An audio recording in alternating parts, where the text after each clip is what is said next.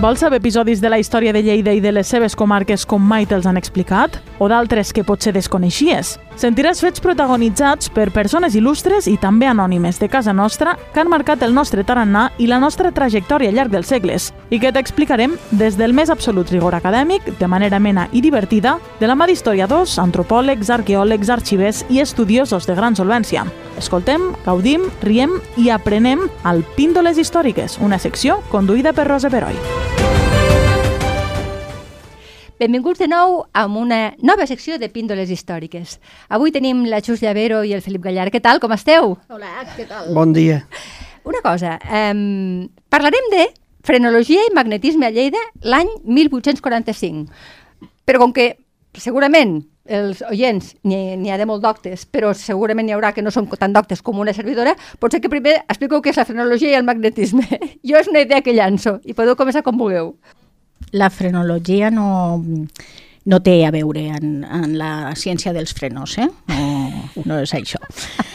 Eh, bueno, és, és una, una un, de fet és, és un conglomerat d'estudis sí. que, anatòmics eh, que, que tenen com a base eh, les matemàtiques, o més o menys, i llavors, eh, per a que tothom ho entenguéssim, el que ve a dir és que n'hi ha la proporció, el, el cos és un, el cos humà és, una, és un cos que està proporcionat i que té unes mides que pot dir, pot expressar exteriorment quina és l'esperit que, que, que, que, que l'anima, no? que anima aquell cos. El caràcter, eh, fins i tot la intel·ligència i en, fins i tot si n'hi ha tendència a, eh, al mal, a, al mal no? i tot això. El, el magnetisme, per una altra banda, és, eh, seria una tècnica, més aviat, que, que se basaria en el magnetisme de curar.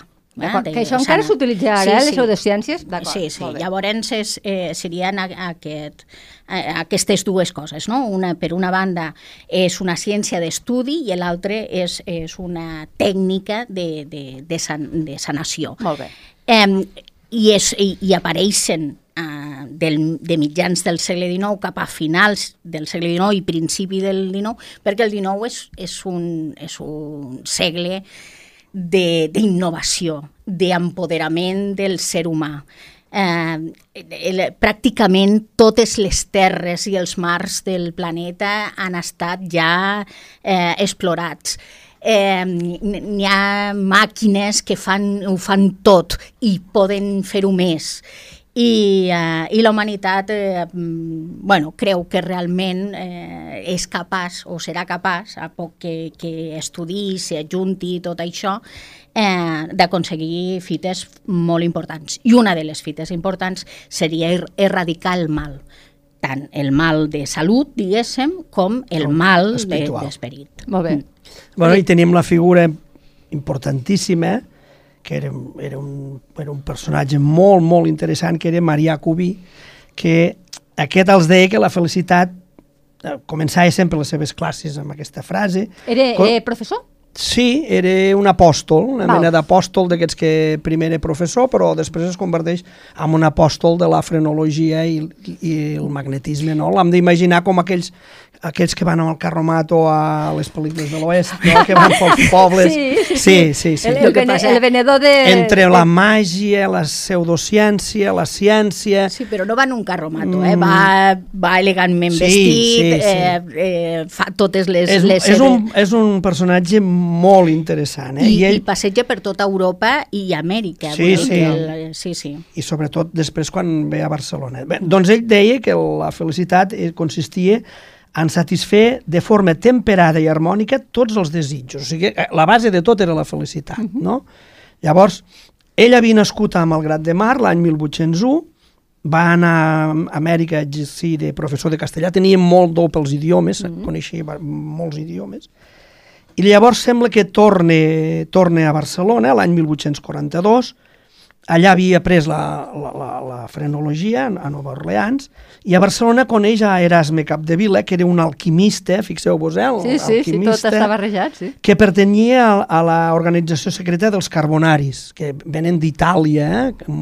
és una una mena de maçoneria. Sí, més revolucionària. Més audaç, més, sí. molt més audaç. Molt interessant, en un, també. En un xic, en un xic d'anarquisme Sí. i que estan sempre en, en totes les revolucions de, sí? del I, segle i, XIX. I són molt presents a, a, aquí a Catalunya, A eh? i a Lleida, i a Lleida són Sí, molt sí. presents.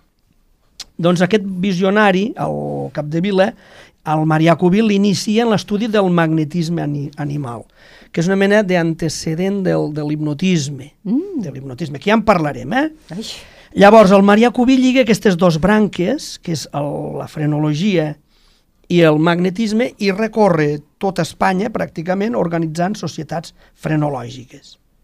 I impartia unes lliçons que tenien un èxit extra, extraordinari, o sigui, i, i anava pràcticament tota la ciutat a, a mirar el, el, el, el que feia. I a mi em recorda molt aquests personatges com el, el Fassman de Sort, eh, que hipnotitzava una sala. de, i fet, tant. ell, de fet, ell va començar així, el Sí, Fassman, sí, una sí, mica en sí. aquest sentit. Sí, sí. Aquest senyor ja és gran o No, ja, no, ja està és mort, mort. no? Ja està Era-. Però jo el recordo, sí, sí, sí, sí, que sí. feia bolos per tot arreu. Hem d'imaginar-lo així, el Marià Ahà, Cubí, no? Molt bé, molt bé. Bé, ell arribava als pobles, e- era un pioner de les campanyes publicitàries, arribava a la ciutat, publicava els anun anuncis a la premsa, penjava pasquins i convocava la gent a una primera conferència gratuïta. I després, si els havia agradat, podien seguir el curs. Hem de pensar que aquestes conferències en realitat és, és, Eren espectacles. espectacles Clar, eh? Vull clar. dir, se feien en teatres... Sí, sí, amb que- grans teatres. Sí. Amb 14 lliçons i per 100 rals, els alumnes aprenien l'art de palpar el cap, que ja, que ja ho ha explicat el Lachús, no? I l'art de magnetitzar, l'art de magnetitzar. I feia exàmens frenològics que costaven 20 rals als adults i 10 als infants. Això era perillós, eh? perquè si et feia una, un examen frenològic et, et podia marcar per vida, perquè llavors ja, ja sabies si la tendència que tenies al mal Ja, o al ja. bé. Clar, una mica et condicionava. I llavors, que clar, et deia, no? Evidentment, Clar. evidentment. Al darrere doncs, venia cranis, com passos frenològics, per, per medir doncs, la, la, la, la capacitat del Sí, perquè crani. aquesta ciència tenia tota un... té, de fet té, tota una sèrie de- d'aparells Sí, sí, sí. per a poder amidar les diferents, el, pues això, el crani, la, la distància dels ulls, el, el, la, la, la, la posició de la barbeta, vull dir que i, i tot això es medeix en diferents aparells. Venia cervells d'escaiola i, i, i llibres, ell, els seus llibres eren bestsellers. I a més a més, heu d'imaginar també quan hi havia algun personatge d'aquests que els executaven, Sí. el, el, els frenòlegs encomanaven algú que, que, que agafés el cap d'aquelles persones Ah, i traien tota la massa encefàlica a la pell i se'ls quedaven per estudiar, doncs, D'on venia el mal, Exacte. no? Fins Penseu i tot que- es diu que el comte d'Espanya, que Sí. sí. ja en parlarem, el, va anar a buscar el cap perquè va desaparèixer del, del, del lloc on està enterrat per, mm, per ordre del, del Marià Cubí. Ell, o sigui, volia reunir els caps d'aquests d'aquests personatges Per a- mm, criminals, Sí, no? tenir una per, col·lecció. Per, per tenir la Tenia col·lecció. com- Tenir la sí, de, col·lecció, de malfactors això. allí dissecats. Una mica perquè això els li donava com la base, La base no? de, una base de dades Clar. de quina, de, de, de cada un, eh, quines eren les mesures no? per a tenir-les Llavors, mm, en ell, compte. quan les descripcions que fan de les seues classes, no, era, doncs, treia el cap d'un d'un carlí, d'un trabucaire, que deien, que havia comès els més horror horrorosos assassinats, però que cada dia resava el rosari, és a dir, agafava Ah. i els ensenyava a la gent doncs, el crani d'aquest personatge. Però no o cranis a d'in- la plaça Sant Jaume. o eh? cranis d'indis, o, o bé d'assassins, no? I fins i tot es deia que tenia la, la, el molle de la testa del comte d'Espanya, que ell havia fet Déu-n'hi-do, reproduir. Déu-n'hi-do. Bé, amb aquells caps demostrava que l'estructura òssia del crani revelava el caràcter dels individus. I, i perquè la frenologia, segons explicava el Cubí, permetia diagnosticar les, les facultats mentals de les persones i veure l'origen del crim, o sigui, la, la, la tendència al crim que té una persona o una altra. I només ell, explorant els ossos de la closca, ell anava a les presons i llavors deia si aquella persona doncs, era un criminal o no. que, que tampoc no tenia gaire... No, perquè, perquè si si està a la anaves a la presó, presó, no? clar. Bueno, pues Sí. sí. Bueno, ja, ja jugava una mica en trampa. Eh? Ja, ja està una mica... Llavors, ensenyava als alumnes a localitzar les 39 òrgans de les facultats mentals i els donava consells per al seu millorament moral, intel·lectual i físic, eh? perquè sempre al final hi havia un moralista, és a dir, Maria Cubí no deixa de ser un moralista que volia regenerar l'espècie humana. Bé, doncs aquest home, que tenia tant èxit arreu, doncs resulta que després de, de passar per Saragossa, camí de Barcelona, doncs també arriba, Casa arriba nostra. el 27 de setembre de 1845, arriba a Lleida. Mhm. De fet, passa, perquè entre Saragossa i Barcelona exacte. està Lleida. Bueno, quan arriba a Lleida, Maria Cubí havia magnetitzat, es deia, els diaris, més de 3.000 persones. I s'havia llegit tots els llibres publicats sobre el tema. Com que sabia molts idiomes, doncs havia Clar. llegit tot el que s'havia publicat sobre magnetisme i frenologia. A part de forrar-se, segurament. Mm, Però això era complementari, Sí. vale. no, no ah, era buscat. callo, no era callo. buscat. A les classes parlava dels orígens remots del magnetisme animal Sí. i del seu primer gran estudiós, el metge i ocultista alemany Franz Mesmer, eh, d'aquí ve el mesmerisme. Ell magnetitzava les persones i demostrava, entre cometes, que hi podien veure amb els ulls tancats, que podien veure a través dels cossos opacs, que podien veure a través de les mans, és a dir, a través de les puntes dels dits i dels dits dels peus, a través de l'esquena, podien, podien veure el que passava. Podien predir el futur, podien diagnosticar malalties, percebre sensacions a distància, no sentien el dolor i fins i tot podia guarir velles malalties. És a dir, a través de, la, de, de, de magnetitzar aquella persona, podien fer tot això. Això eren imants, eh? I Sí, penseu sí, que els això... imants encara es fan anar, eh? Penseu que això, sí. era coses de- d'aquest estil, probablement av- avui en dia estaria a la presó. Sí. Home, sí. Aquest senyor. Bé, ell ensenyava a la gent a magnetitzar, que consistia en mirar fixament els ulls, col·locar les mans al cap, o al, bueno, en una part del cos, i amb els palmells de la mà recorria la superfície del cos fins que lo, lo feia, lo, lo sumia amb un somni magnètic que, ell- que deien ells. Sí, un punt d'hipnotisme, eh, que el senyor I després, hipnotitzava, no? Sí, mm. i després també ensenyava a, desmi, a desmagnetitzar, clar. Eh?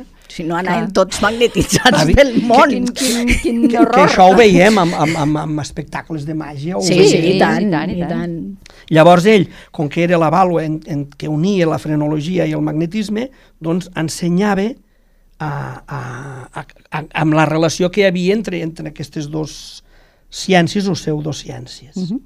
Llavors, diu, a magnetitzar una noia i quan estava sonàmbula li posava la mà a diferents zones del crani, aquí tenim la, la, ja la, la, la unió entre les dos, Sí. los dos mm, tendències. Doctrines, sí, sí. I llavors, si aquella persona era, era, era li tocava, per exemple, la, la, la part de la benevolència, no? Es, aquella noia es convertia en una mena d'àngel. Ah, mira. Si li posava la, a la mà a la part del crani que feia, fe, donava felicitat, doncs aquella noia es posava a riure, i, perquè ells deien que, que era millor magnetitzar les dones que els homes, Ah. Eh? Que, curiosament. No sé per què no em grinyola gens, això. No. I llavors, quan li posava la mà a la part destructiva del crani, aquella noia es començava a enrabiar i a maleir tothom. És, és els, els espectacles que, Sí, que de- deve ser divertidíssim amb un espectacle d'aquestos. Sí, I, sí. I agafava nens també i a través, quan els magnetitzava, a través dels dits veien el que, el que es... Pro... Bueno, veien coses ocultes, no? Això ho feien me, més sobretot en, en els infants, una mica eh, abundant en aquella teoria de que els nens estan més desperts, tenen, Sí. tenen Sí. tots els sentits més I, desperts. I quan els magnetitzaven tampoc sentien el dolor. Llavors, si, el Vale. magnetitzava li, li, li donava cops o la, O la lo punxava, punxava, sí. doncs no, no, no sentia res. Penseu que la, la frenologia al 19 i, i el primer terç del 20 és una ciència, no és una Sí. pseudociència, és una ciència. S'ha considerat com una Sí, ciència, sí, sí. com I una el- medicina... Ara, ara podem riure No, no, i no, tal, evident, és però, evident. però I en aquell moment era una cosa sèria. mm, Sanatoris mentals, molts eren, els havien Sí. fundat grans frenòlegs. Sí, sí.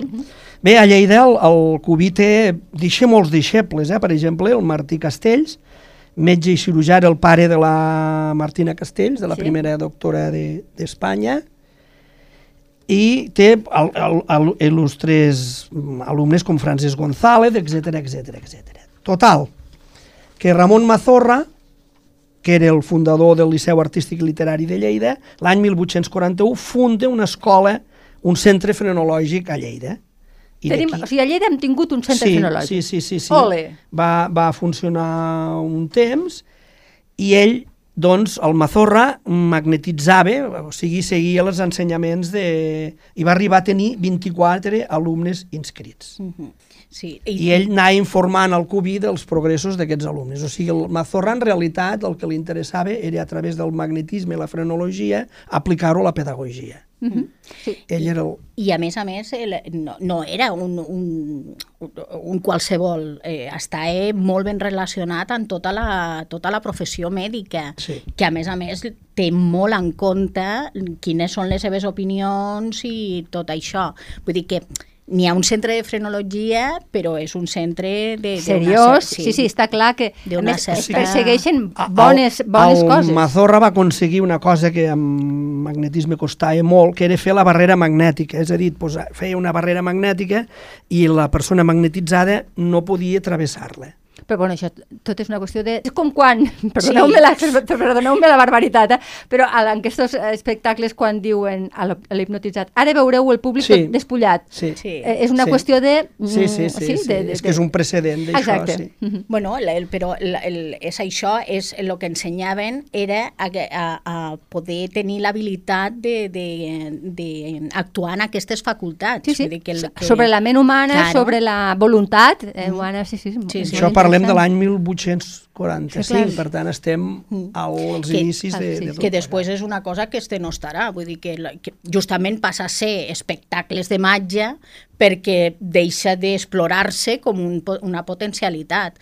Vull dir que, que en realitat eh, potser ens hem perdut alguna cosa en tot el riure que poguéssim fer, però en realitat eh, això en aquell moment era seriós. déu nhi Doncs amb la fenologia ens quedem i moltíssimes gràcies a tots dos, com sempre. Píndoles històriques, un podcast de Lleida 24 conduït per Rosa Peroi.